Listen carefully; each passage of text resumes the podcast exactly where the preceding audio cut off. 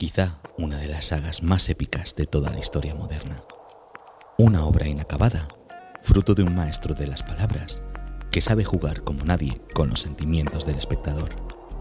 Todos los que nos dejamos seducir por sus tramas, personajes y escenarios, hemos visto su adaptación en la pequeña pantalla. Pero, ¿será igual el final de los libros que el final de la serie? Tendremos que esperar mucho para leer la siguiente entrega. En el podcast de hoy hablamos con Maglor de su trabajo como divulgador, además de todas las cuestiones relativas a su trabajo. Porque hoy hablamos de Juego de Tronos. ¿Me acompañas a saber algo más?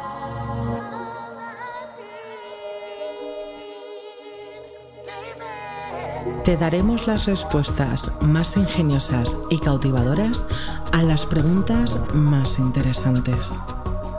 No dejaremos piedras sin mover ni tema sin tratar. Desconecta, disfruta y prepárate para escuchar las voces del lado oscuro. Con Raúl Sotodosos. Saludos y bienvenidos un día más. Gracias por estar al otro lado, escuchando lo que os queremos contar. Nuevamente, los poderes místicos del podcast me han hecho conocer a uno de mis grandes referentes en el mundo de la divulgación.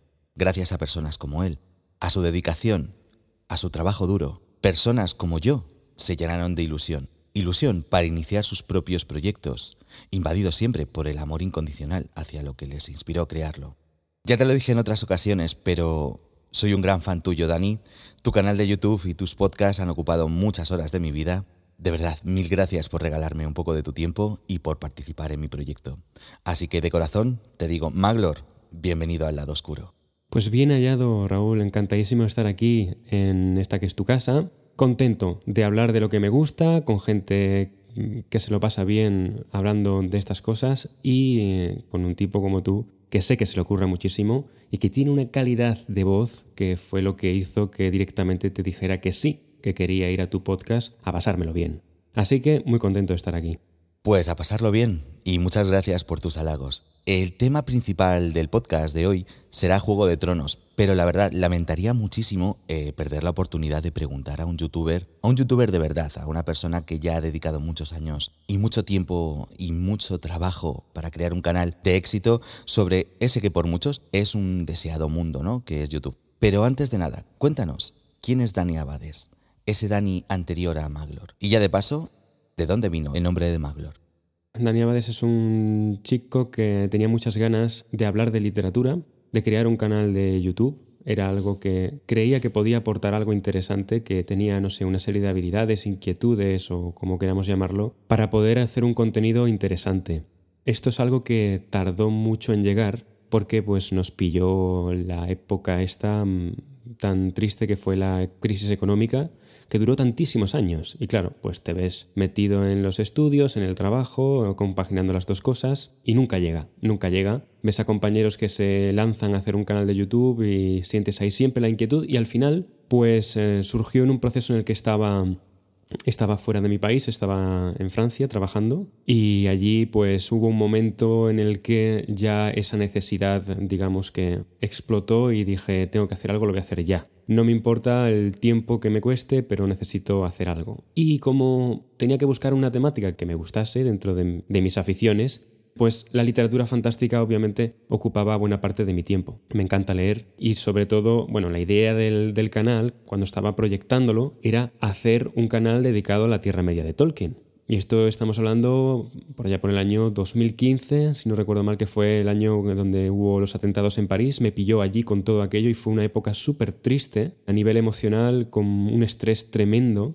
fue quizá el momento en el que explotó todo. Dije, ya está, haz cosas que te vengan bien para tu salud mental, que te hagan desconectar de todo lo que tienes a tu alrededor. Y empecé a proyectar el canal. Y iba a ser de Tolkien, lo que pasa que surgió al mismo tiempo que yo estaba haciendo todo este contenido y eh, leyendo los libros y demás, surgió un canal maravilloso que es el canal de mi amigo Bernard Torelló, el canal de Kai, donde empezó a hacer cosas de Tolkien. Por aquel entonces yo tenía escogido hasta el nombre, que es Maglor. Maglor es un personaje de la Tierra Media, es un elfo, le encantaba cantar, cantar y contar historias bardo, trovador, eh, cronista, bueno, eh, yo estaba buscando ese tipo de personaje, un personaje con ese perfil. Y a Maglor, que le encanta cantar y contar historias, pues me pareció un nombre bueno para lo que yo quería hacer, que era contar historias, las historias que yo leía, pero estructurar el contenido y ayudar a la gente por ejemplo, yo cuando leía La Tierra Media me sentía perdido la primera vez que leí el libro.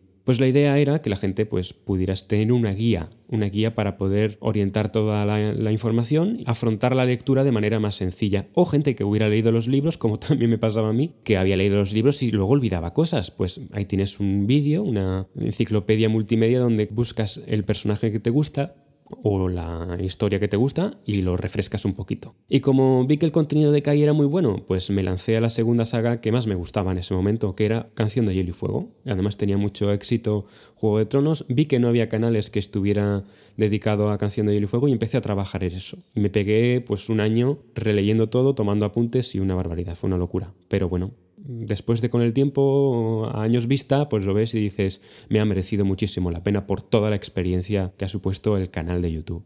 Así que muy contento.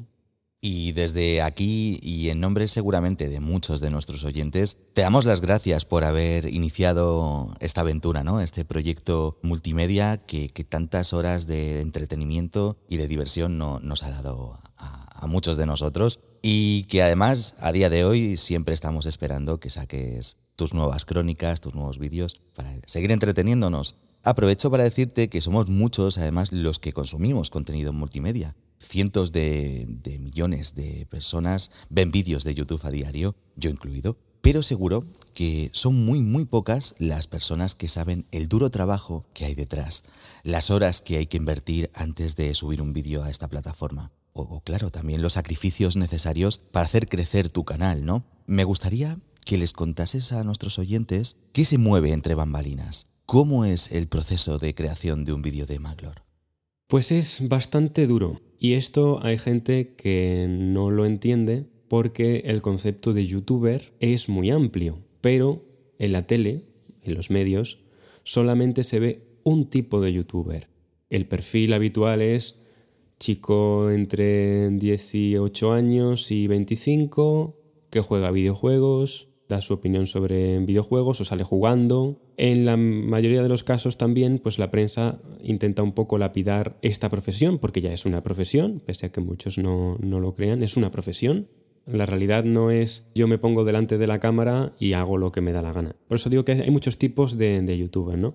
Y no, no por ello es malo o bueno, simplemente es diferente. Entonces, en mi caso, yo, eh, la mayoría de los vídeos que hago no salgo yo, sino que hay un proceso de documentación bestial detrás, por ejemplo en el caso de Juego de Tronos, por poner un ejemplo, si yo voy a hablar de un personaje en concreto, esto requiere, por mi parte, si quiero hacer un contenido serio, que haga un repaso de todo lo que sabemos de ese personaje y no es de memoria. Eso requiere que repasen los capítulos. Eso es para empezar. Entonces, yo tengo mis apuntes, pero si voy a hablar de un personaje, por poner uno conocido dentro de la saga, de Daenerys, por ejemplo, que es uno de los personajes más importantes, esto requiere que yo repase todos los capítulos de Daenerys de la manera más rápida posible, obviamente pero requiere que los revise para que todo lo que haga sea lo más serio posible. Una vez que ya tengo el guion preparado, pues ya toca eh, darle forma y grabar. Hubo un momento en el canal en el que yo veía que el contenido necesitaba algo más y lo compaginé con otra de mis aficiones, porque esto siempre lo tienes que hacer con cosas que te gusten. Y en este caso a mí me encantaba el mundo del podcast y el mundo del doblaje. Entonces dije, me encantan los audiolibros, me encanta el radioteatro. A mí esto es una cosa que siempre me ha gustado muchísimo, pero todo lo que encontraba de radioteatro era de obras de literatura española del siglo XVII, XVIII. Me encontré un radioteatro una vez de,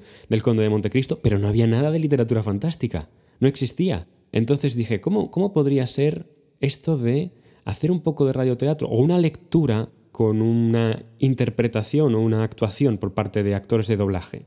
Entonces me pareció interesante probar con este contenido y precisamente con las crónicas de Daenerys, la primera que hice, le dije a una compañera, mi compañera Olga del podcast Historias para ser leídas, le dije, oye, ¿te apetecería hacer una lectura para mi canal interpretando un personaje? Me dijo que sí y a partir de ahí supe que el contenido iba a cambiar, que ya la calidad estaba mm, subiendo muchísimo. Y bueno, empecé a hacer colaboraciones con gente en la que yo incluyo un texto del libro donde un texto importante, una parte importante que sea o bien épico o que nos diga algo muy muy interesante sobre el personaje con interpretaciones. Y claro, esto esto la gente no sabe lo que es que tú tengas que buscar el texto perfecto, adaptarlo porque no puedes poner el texto entero y luego enviárselo a los compañeros, explicarle a los compañeros cómo es el personaje, porque no todos conocen a un personaje concreto, tienes que explicarle cómo es, ellos se tienen que tomar su tiempo, incluirlo en su agenda y luego tienes que editar eso. Y en la mayoría de los casos suena bien, pero hay veces que a lo mejor pues te suena con eco, entonces tienes que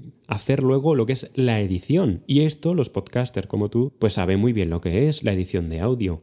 ¿Qué youtuber se dedica a editar la calidad del audio? Poquísima gente, pero muy poca gente. Se graban en la cámara y ya está. Y es que en realidad ni siquiera la gente, el público, valora hasta cierto punto lo que es la calidad del audio. Quieren consumir contenido rápido. Entonces, claro, esto lleva un proceso bestial. Para un simple vídeo de Crónicas de Poniente puedo tardar entre 30 horas mm, hasta 50 y 70 horas que me pegué con un vídeo, con el vídeo de John Nieve. Hubo colaboraciones de 5 eh, o 6 youtubers, dos o tres podcasters y hasta el actor de doblaje de Todo el mundo mata gigantes de la serie Juego de Tronos, que es Rafael Dazcárraga. Todo esto llevó casi un mes, o sea, fue una, una absoluta locura, una cantidad de horas bestial.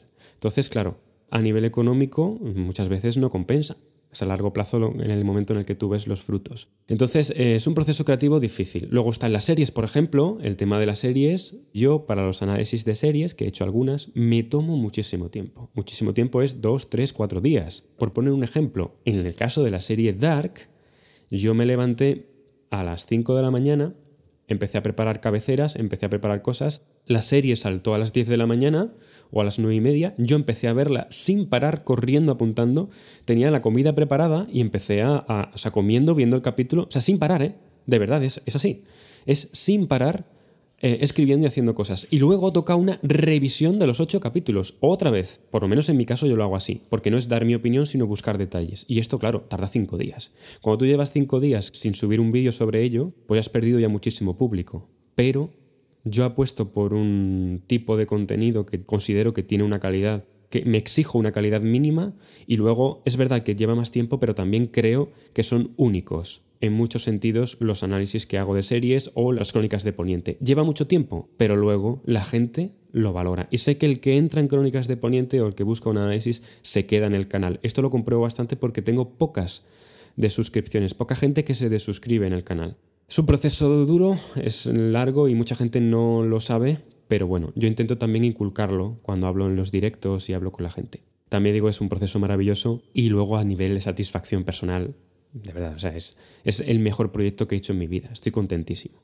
Wow, eso es una maravilla y además no sabes cómo te entiendo, tanto como fan como podcaster, como tú decías, y ya no solamente como podcaster, sino también como ingeniero de sonido, como productor musical, lo que supone iniciarte en un proyecto que aunque la gente escucha una canción o ve un vídeo, no sabe realmente la mayor parte el curro ¿no? que hay detrás y también estoy muy de acuerdo contigo en lo que me dices de, esa satisfacción ¿no?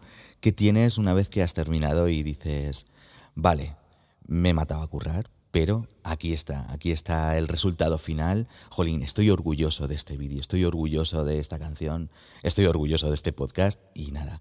Pues como tú dices, ¿no? Es acercamos un poquito más a la gente que nos escuche a, a ese proceso que es tan duro pero tan maravilloso a la vez. Te digo que cualquiera de los más de 100.000 suscriptores eh, que tienes en tu canal, yo incluido, saben que haces vídeos divulgativos de sagas fantásticas, como nos estabas comentando, pues eso, del Señor de los Anillos, Harry Potter, así como también haces esos análisis de, esas series, como nos has comentado, ¿no? Pero bueno, Juego de Tronos es, por así decirlo, el grueso de tu canal, o por lo menos es la saga que más suscriptores y gente ha atraído, ¿no? Y al que también has dedicado, pues, como más vídeos. Sé que es una pregunta un tanto retórica, pero ¿eres fan de Juego de Tronos, de Canción de Hielo y Fuego? ¿Qué te hizo decantarte por esta saga en concreto? Pues mira, yo leí los libros antes de la serie, antes de Juego de Tronos. Juego de Tronos es la serie, Canción de Hielo y Fuego los libros, por si alguien se lía un poco. Los leí, era consciente de la calidad que me estaba encontrando. O sea, una calidad de tramas y cómo se habían trabajado los personajes que era algo que estaba buscando desde hacía mucho tiempo. Ya había estado leyendo Harry Potter, El Señor de los Anillos, y no encontraba sagas nuevas que me llenaran hasta el punto. Esto fue en 2000, 2008, 2009 más o menos. En 2009 creo que fue, cuando lo leí, la primera vez Juego de Tronos. Y bueno, lo que pasa que siempre, o sea, mi saga favorita de literatura es siempre ha sido el mundo de Tolkien pero esta está a un nivel muy muy cerca. Como en mi vida ha supuesto un cambio importante porque ya es mi trabajo, o sea, yo me dedico a esto como trabajo, pues obviamente le tengo un cariño especial. A mí me regalaron ese libro y cuando vivía afuera, pues no lo tenía a mano. Y cuando hice la relectura empecé a, darme cuenta eh, de, muchísimas cosas. Y vi que había cosas que yo como lector no, eh, o sea, necesitaba refrescar y no me acordaba y sabía que si hacía un contenido dedicado a eso, habría gente que lo agradecería muchísimo, porque son muchas páginas, son muchos libros, son una cantidad tan bestiales de detalles, de historias dentro de historias dentro de historias. Es decir, este hombre trabaja muy bien la historia individual hasta del panadero que sale en una sola escena. O sea, te da una historia. Es un gran contador de relatos cortos extrae todo el jugo de un personaje hasta el personaje más secundario. Y todo esto es muy difícil de ver en una, en dos, en tres y hasta en cinco lecturas o diez. Es que de verdad, o sea, tiene una cantidad de detalles impresionante. Entonces, como te digo, cuando Kai se decantó por hacer la Tierra Media y vi que sería generar contenido muy repetitivo de lo mismo, o sea, yo tengo ganas de hacer crónicas de la Tierra Media más adelante, quizá el año que viene, hacer cositas como hago de Juego de Tronos. Pero una vez que ya tenga, eso se vaya acercando a la serie y demás. Creo que Juego de Tronos además tenía en ese momento mucho tirón por la serie, para que engañarnos, porque cuando haces un contenido tienes que ver si a la gente le va a interesar. Mm, si no, eh, es pegarte una serie de horas. A ver, esto tiene que ser un hobby, te tiene que gustar, pero con una familia detrás, obviamente no le puedes dedicar 40 horas a la semana, salvo que sea un trabajo. Es que si no, es, es una locura. Entonces, Juego de Tronos tenía mucho tirón y obviamente pues me lancé a por ello. Como ahora me acabo de lanzar, por ejemplo, a la saga Dune, que bueno, pues ha tenido su pequeña acogida. Es verdad que Juego de Tronos es el grueso del canal, pero luego he tenido momentos maravillosos dentro de estos tres años, como fue por ejemplo la serie Dark. Yo con la serie Dark hice un análisis de la primera temporada ocho meses después de que se hubiera estrenado, simplemente porque hubo un suscriptor que me dijo, oye, esto me gusta, échale un vistazo y mira a ver qué tal. Y lo vi, me encantó, la vi otra vez, hice el vídeo, tardé un mes, casi, más de un mes, ¿eh? más de un mes, casi cinco semanas en hacerlo todo y subí el vídeo. Y el vídeo tuvo mil visitas. Y además yo no moneticé hasta el año y medio del canal, con lo cual eso fue hacerlo por gusto. Pero cuando pasó el año y medio, una semana antes de que se estrenara la segunda temporada, de repente el canal empezó a monetizar. Y justo ese mismo día, el vídeo explotó y pasó de tener 3.000 visitas a tener 50.000 visitas en menos de 7 días. Y eso fue una absoluta maravilla. Vivir eso, cuando tienes muy pocos suscriptores, cuando estás empezando, fue una sensación de adrenalina y una sensación y una motivación tan grande eh, que me lancé al análisis de la segunda temporada y me dije, tienes que hacerlo con la misma calidad. Me tomé mis días y cuando salió la tercera temporada gané 30.000 suscriptores con la serie Dark. Tengo 100.000, pero de esos 100.000 hay más de 30.000 suscriptores simplemente que fue por esos análisis de esa serie. En la premisa está siempre hacer, independientemente del tiempo que te lleve y que esto conlleve ganar menos, menos visitas, hazlo con la mayor calidad posible porque hay gente que lo termina valorando y esa gente se termina quedando. Con Juego de Tronos me he propuesto esto y me gustaría hacerlo con muchas, con muchísimas sagas de literatura. Me gustaría que fuera el canal de literatura fantástica más grande de YouTube ante habla hispana. O sea, es, es el objetivo. No es poca cosa. Pero esto llegará con el tiempo y sobre todo si la gente siga apoyando. Pues como dicen en la serie de Mandalorian, ese es el camino, ¿no? Estoy seguro de que al final esta calidad de la que nos hablas y que nos demuestras vídeo a vídeo te traerá estos resultados que estás buscando. Vamos, yo por lo menos confío en ello y seré una persona más de las que apoye tu contenido y, intente conseguir este objetivo que es ser el mejor canal. Ya que hablamos de Juego de Tronos o de Canción de Hielo y Fuego, quiero preguntarte quizá la más controvertida de las preguntas y que seguro que tantos ríos de tinta han hecho correr. ¿Qué te gusta más, los libros o la serie? Pues sin duda alguna los libros. Eh, los libros tienen una calidad no soy una persona que diga, oye, es que claro, tú eres de los que te gustan más los libros que las películas o las series, ¿no? Es que hay, películas que están mejores que los libros, pero en Canción de, en Canción de Hielo y Fuego, la primera, segunda, tercera y cuarta temporada están muy bien, a partir de la quinta, los libros, pero sin ninguna duda. Y eso también hizo que la gente cuando terminó la última temporada, se animara a ver el canal, porque fue malísima la última temporada y dijeron, vamos a conocer los libros. Así que, sin duda alguna, me quedo con los libros. Mi caso es exactamente igual, la verdad. Yo como, como consumidor también de literatura fantástica desde que, desde que me acuerdo, desde que tengo uso de razón, el libro de Juego de Tronos, el primer libro, no me acuerdo cuántos años tenía, pero tendría como nueve, ocho, nueve, no sé, en el año 99. Es decir, no sé si fue el primer año que se editó en castellano o quizá el año siguiente, pero vamos, o sea que llevo con Juego de Tronos desde siempre. Entonces, obviamente... Me, gusta mucho y, soy bastante más fanático de los libros que de, que de la serie. La serie, como tú decías, tiene temporadas buenas, pero hay otras en las que ya se bifurca de, la historia de la trama que George R. R. Martin nos quiso dar en su momento y a lo mejor ahí perdí cierta tal. Y de hecho yo fui una persona que tardé bastante, bastante en, ver la serie. Sinceramente me acojonaba. Pero luego, bueno, pues me llevé una grata sorpresa. Qué gran privilegio poder escuchar esta reflexión en voz del, del gran Dani Abades. Si alguno de vosotros, queridos oyentes, aún no lo conoce, en cuanto acabe este podcast, abrir YouTube en vuestro móvil u ordenador y buscad Maglor. En serio, os va a enganchar desde el primer vídeo y doy fe. Dani, cuéntame, a lo largo de estos tres años que llevas en el canal, habrás vivido un montón de cosas, una montaña rusa de emociones y vivencias, como nos comentabas antes, ¿no? ¿Has tenido puntos de inflexión, ya sean buenos o malos, que incluso te hayan hecho replantearte tu proyecto? O al revés, en el que hayas dicho, vale, Dani, lo estás logrando. Pues sí, he tenido bastantes, bastantes momentos. Al principio muchos malos, muy malos, sobre todo cuando estalló la serie Juego de Tonos, la última temporada. Estamos hablando, es, es lo que he dicho antes, un canal de YouTube con esta, este tiempo de dedicación, de echar tantas horas, requiere una monetización detrás, si no es inviable. Y eso es, o sea, uno tiene que ser consciente de ello. Y yo era consciente. Y cuando eh, hice los análisis de la última temporada, era el único youtuber que con una serie de visualizaciones, muchas visualizaciones en el canal, no estaba ganando nada. El resto de mis compañeros sí, porque llevaban más tiempo que yo. Pero yo era el canal más jovencito dentro de los grandes canales que había, era el más pequeñito y veía que todos pues estaban, claro, haciendo obviamente muchos vídeos y monetizando y YouTube me lo había denegado. Entonces ese momento fue malísimo. Y estuve a punto de dejarlo, hice un directo y lo dije, dije, señores, esto se acaba, yo no puedo más, no puedo más, llevo un año, más de un año luchando por el canal y, las condiciones son leoninas. Y en ese momento salió Kai, Bernard Torello, bueno, alguien de mi canal le dijo, oye Kai, mira, este chico y tal, y él me escribió, o sea, tuvo la, la cosa de escribirme, y entró en mi canal y me dijo, oye tío, tienes un buen contenido,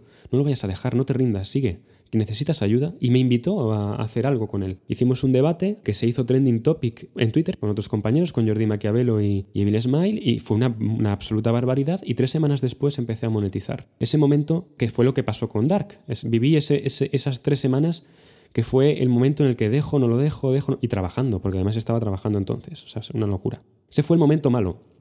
Tuvo otro momento malo el año pasado, con la crisis y con todo lo que vino con la pandemia, y gracias a mis Patreons, gente que apoya el canal, una vez más remontamos y ya a día de hoy estoy bien.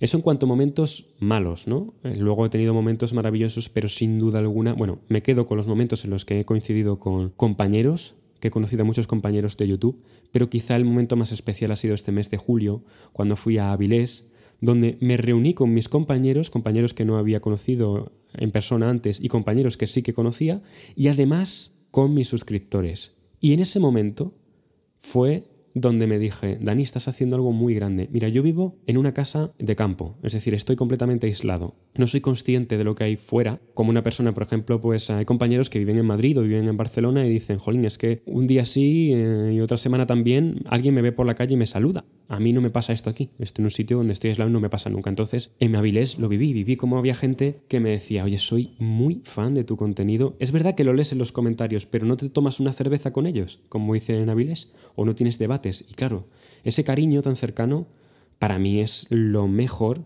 que me llevo, pero sin ninguna duda, de, de todo lo que estoy viviendo. El que haya gente que me diga, oye, todos los domingos nos reunimos a escuchar lo que nos vas a ofrecer. Eso es, para mí es de verdad lo más gratificante de este trabajo. Me imagino esa sensación que tiene que ser maravillosa y única de ver el, amor de la gente, ¿no? El, cariño que la gente te tiene sin conocerte, ¿no? Y ese es, ese es el poder quizá de la divulgación. ¿No opinas lo mismo?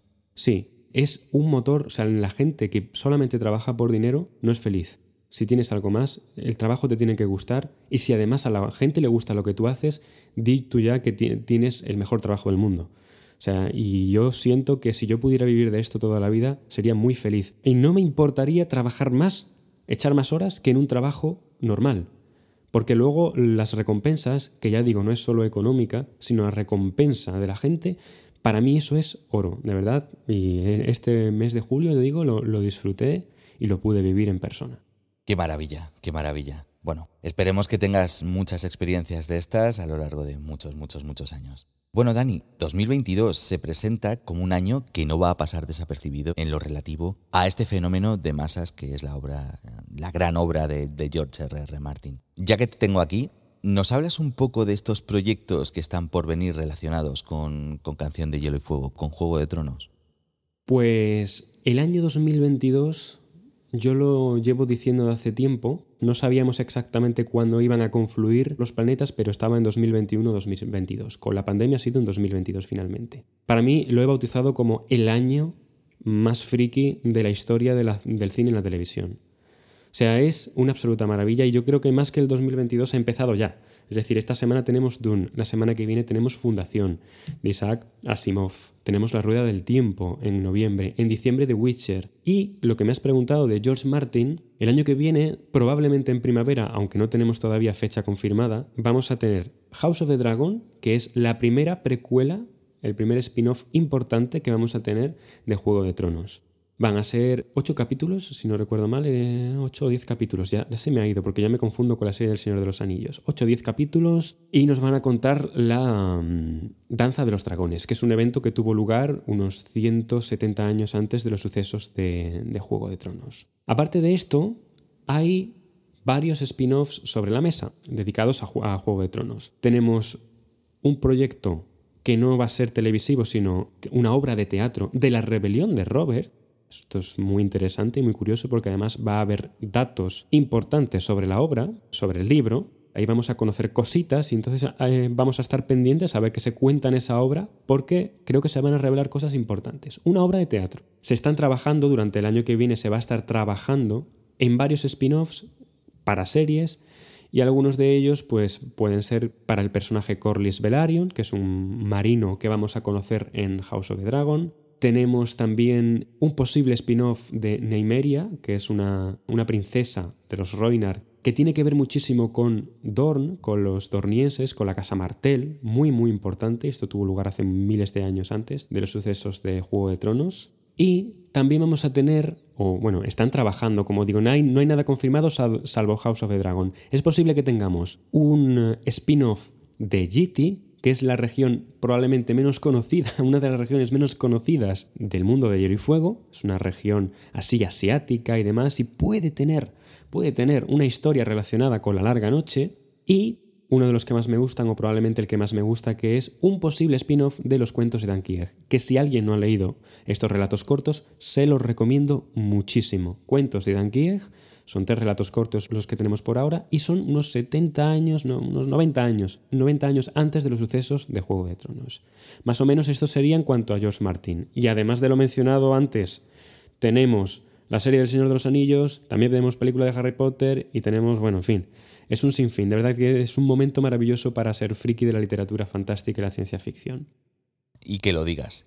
Y ya que hemos sacado el tema de los cada vez más cercanos estrenos de series, que pintan ser enormes, como nos estás contando, como fan de la Tierra Media que eres y que soy, la serie del Señor de los Anillos que nos acabas de decir, en fin, creo que no he tenido tanto hype desde el estreno de las películas. ¿Qué opinas?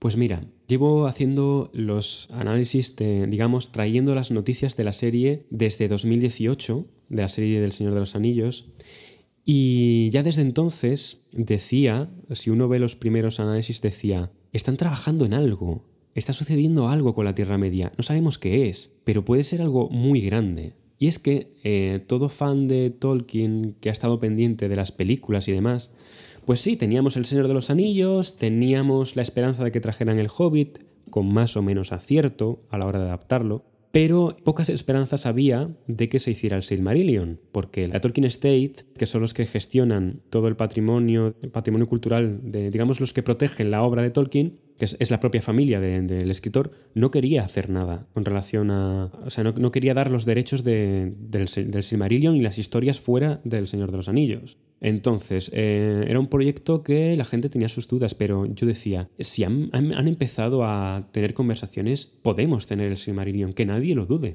Claro, esto eh, cuando vimos los mapas de la Tierra Media que se publicaron hace un par de años, pues claro, la gente dijo, ostras, estamos hablando de la segunda edad de la Tierra Media, es decir, el origen del anillo único, el origen eh, vamos a decir, el apogeo, en el momento en el, que Sauron comienza a ganar muchísimo poder. Es un momento interesantísimo, pero eso está en el Silmarillion y en los cuentos inconclusos y en los apéndices.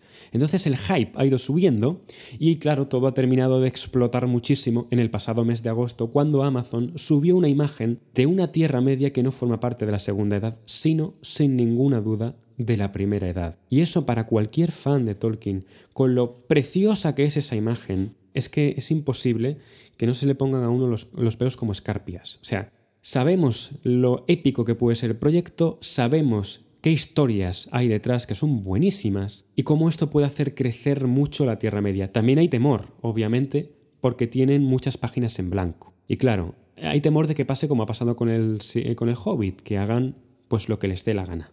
Esperemos que no, Quiero creer que hay mucho amor en lo que están haciendo Amazon con esta serie, aparte de interés económico, obviamente. Pero quiero creer que hay un verdadero interés por enseñar la esencia de la obra y por enseñar lo que está en los libros. Es difícil no tener hype. Yo soy de las personas que intentan mantener el hype a raya, pero con El Señor de los Anillos, de verdad, que, o sea, con esta serie de, de Amazon, de verdad que me está resultando muy, muy, muy difícil. Mi opinión, tengo muchísimas ganas. Es el proyecto que más ganas tengo de ver de todo lo que tengo por delante en el canal. Daría lo que fuera, daría mi brazo derecho por ver en la gran pantalla o en la pequeña pantalla una adaptación de la balada de Lucien Iberen, que es una de mis partes favoritas del Silmarillion, o sin más, lo que tú nos decías de, la imagen esta que circula por las redes, que nos ha mostrado Amazon de, los dos grandes árboles. Es que, pues eso, me pasa un poco lo que a ti. Es quizá una de las cosas que más ganas tengo de, de ver de una puñetera vez. De verdad, no te imaginas lo genial que es poder estar haciendo este podcast contigo. Me pasa a mis queridos oyentes que escucho contarnos cosas a Dani y es como si estuviera escuchando uno de sus podcasts. Ya te lo dije en la presentación, soy muy fan de tu trabajo y esto me lleva, me lleva a preguntarte sobre tu comunidad. Antes nos comentabas tu experiencia de Julio nos explicabas ¿no? que ha sido como un, momento muy importante y muy, y muy bonito para ti. Y bueno, estoy seguro de que todas esas personas que como yo son tus fans y que están ahí eh, vídeo tras vídeo y directo tras directo, me imagino que tiene que ser una pasada contar con tanta gente que te apoya y que valora tu trabajo, ¿no es así? Hay gente que me decía cosas que me, a mí me llenan muchísimo. A lo largo del día, o sea, hay veces que a lo mejor he tenido un mal día o estoy agobiado por mi trabajo y hay gente que dice cosas, eh, estoy pasando por una depresión y cada domingo lo espero porque es lo único que me alegra la semana. O sea, eso es una cosa bárbara. De hecho, ha habido gente que me ha escrito, ya no me da tiempo a tanto porque a veces se me escapa los comentarios, pero les he escrito, he ido los he buscado por redes sociales y les he escrito. Porque, en fin, o sea, te encuentras con gente que lo está pasando mal.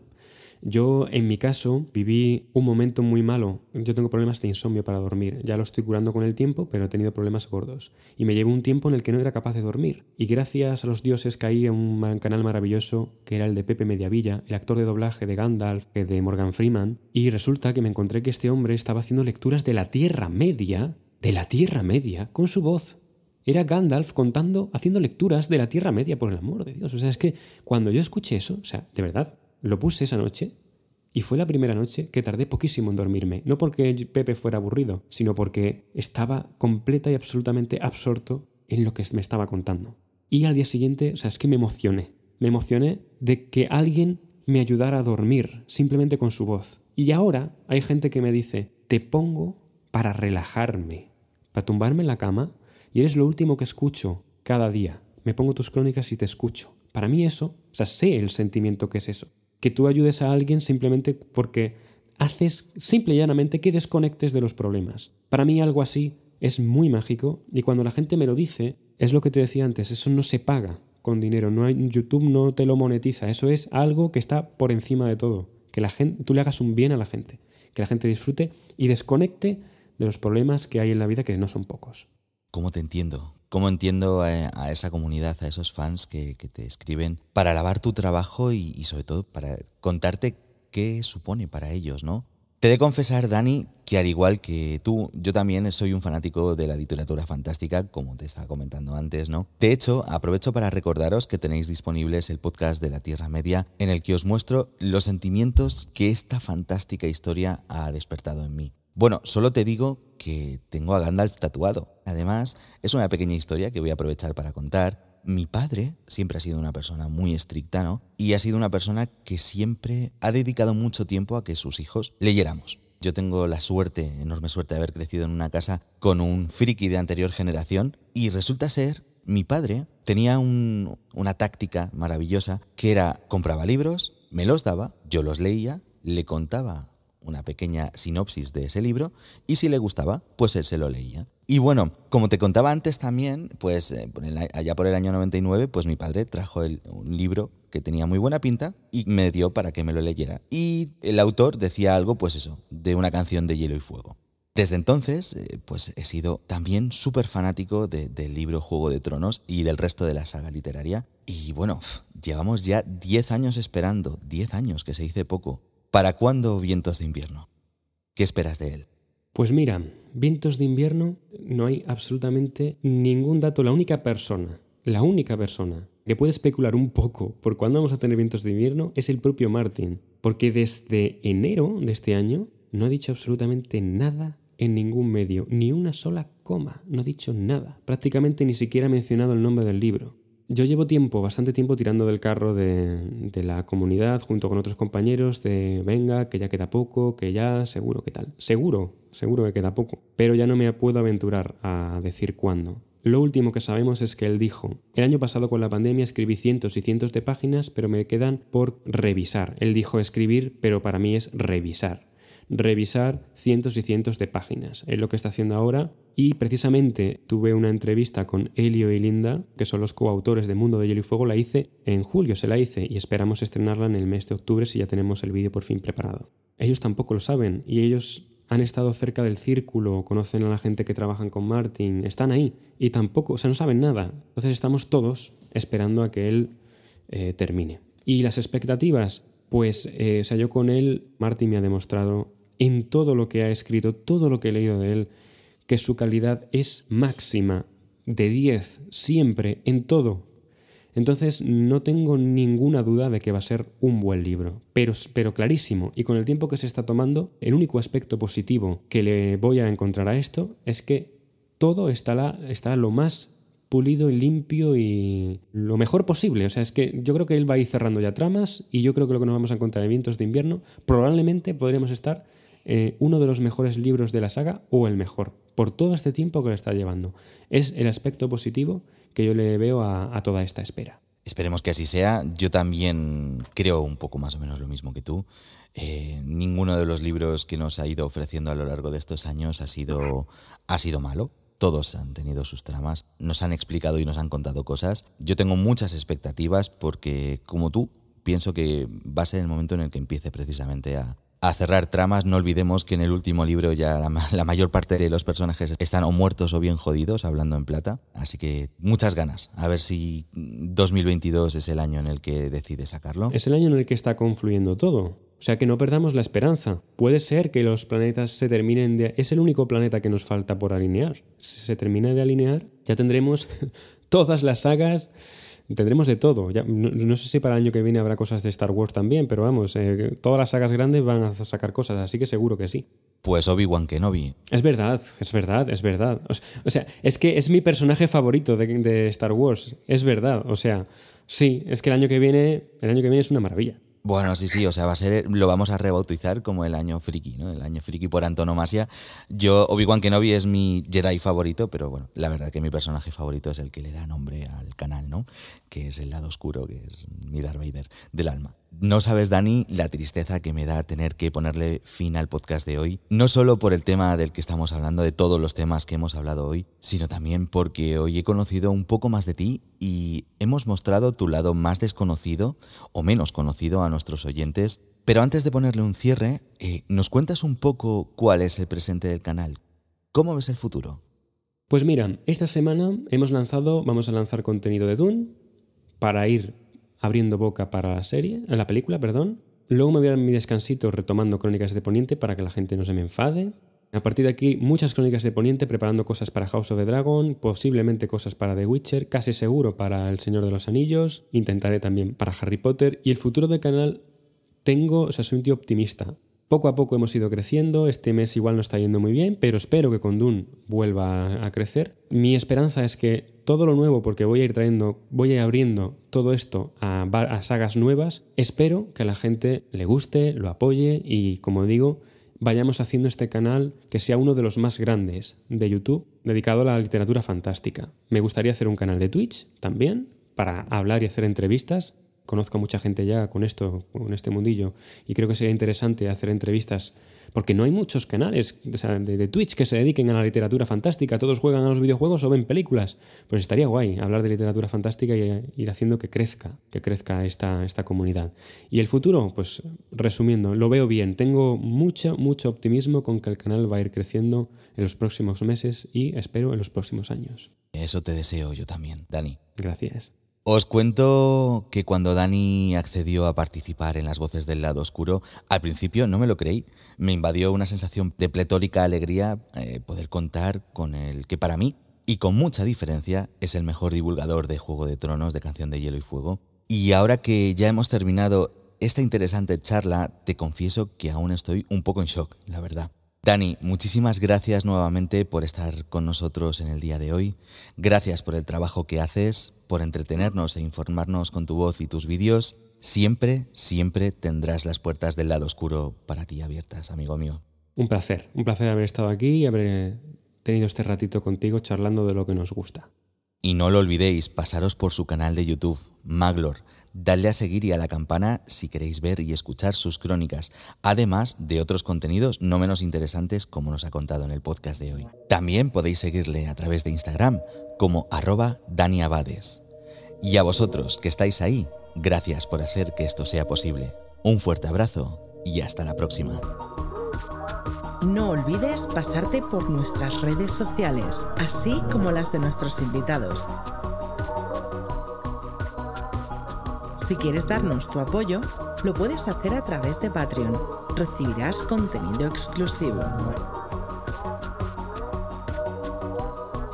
Y si no quieres perderte ninguno de nuestros podcasts, suscríbete.